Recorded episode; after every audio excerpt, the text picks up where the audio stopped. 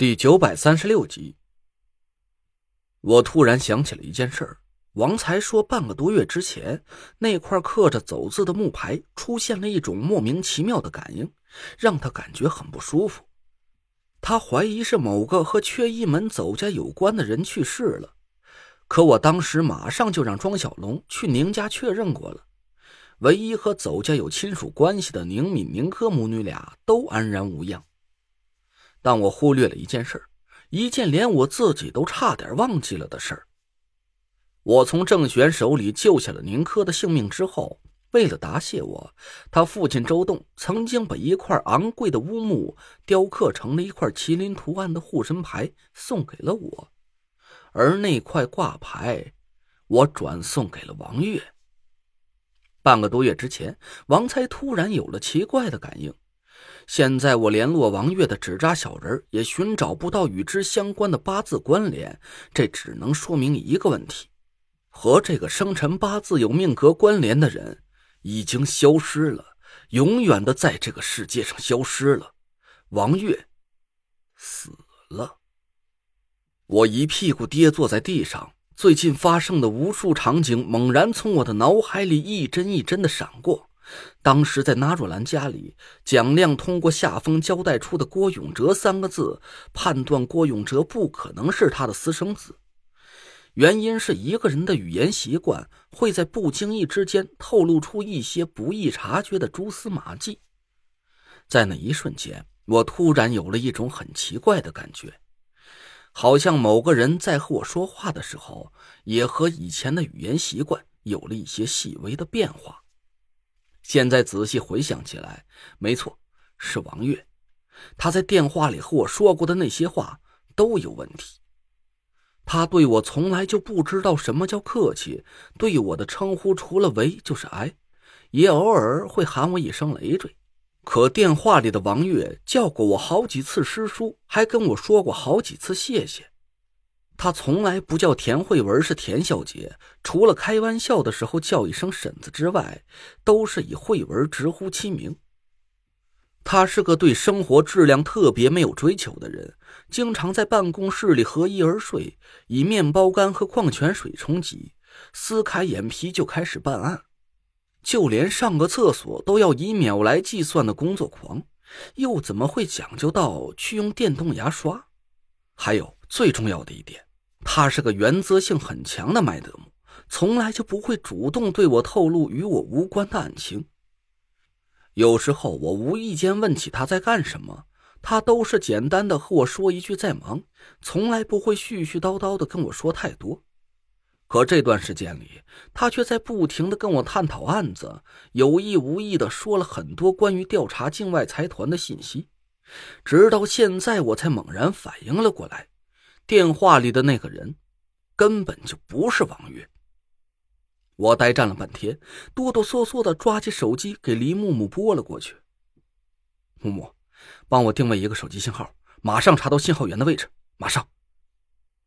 黎木木的声音立刻从轻松变成了清醒，电话那头一通忙活。好，陈队，你等我一下。好了，告诉我电话号码，最好是能和那个号码持续通话五分钟左右。我把号码告诉了黎木木，然后颤抖着手按下了通讯录里的王失职。电话很快就接通了，王月的声音听起来很高兴：“你起得够早的呀，今天怎么没等我电话，又主动打给我了？”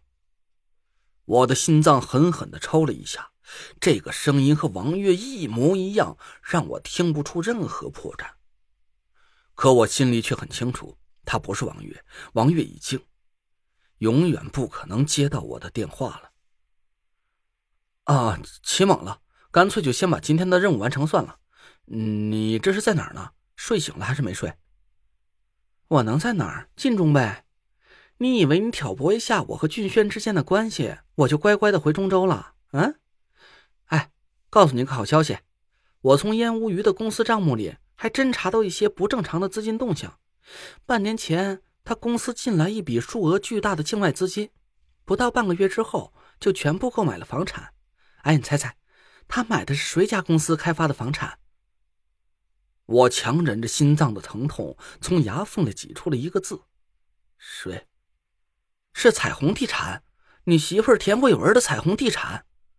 那时候你俩还在九兄之地里呢，嫂子是不可能亲自参与这笔购置。有权以彩虹地产名义和燕屋玉完成房产交易的，要么就是彩虹地产的总经理顾清河，要么就是你前岳父田天祥伪造了他的签名。我冷哼了一声，还好顾清河已经在信里说明了一切，不然我乍一听见这个消息，还真会相信了他的鬼话。燕无鱼的公司购置的房产全部是万恒地产。王月正是因为查到了这个消息，才申请的出差任务。而现在电话里的这个人却说房产的来源是彩虹地产。我深吸了一口气，努力装出一副轻松的口气。行，有了调查方向就好。你那么厉害，肯定很快就会把这案子破掉的。哎，等你回来中州，我请你去吃天兴居的炒肝吧，就是上次把你恶心的要死那种。你吃了一口就全吐了，还记得吧？是啊，臭死了！你口味怎么那么重？喜欢吃那种恶心人的东西？我才不吃炒肝呢！要不你请我吃翠华楼吧？电话里的王月兴奋地说着各种美食的菜名，我的手在不停地颤抖着，死死地掐着自己的大腿根这才没让自己悲伤愤怒的情绪当场崩溃。他不是王月，绝对不是。王月不是蒋亮，他从来就不稀罕大馆子里的菜，他最喜欢吃的东西就是炒肝还有卤煮。这些臭烘烘的重口味食物，连我都享受不了太多，但他却可以一口气吃下两碗炒肝、四个包子，还有爆肚风，每次他都要点两份。这是我和王月之间独有的秘密，只可惜，太晚了，我发觉的太晚了。你怎么不说话呀？睡着了？我努力的把声音维持到平稳一些，任由眼泪在脸上肆虐横流。呃，哦哦，没什么，这不在听你说呢。行，等你回来，我我请请你吃。我捂住了话筒，深呼吸了一口，看了一下时间，通话已经维持了七八分钟，应该是足够黎木木定位到那个手机信号的来源了。好了。你忙了一晚上，赶紧休息一下吧，我就不和你多聊了。嗯，好。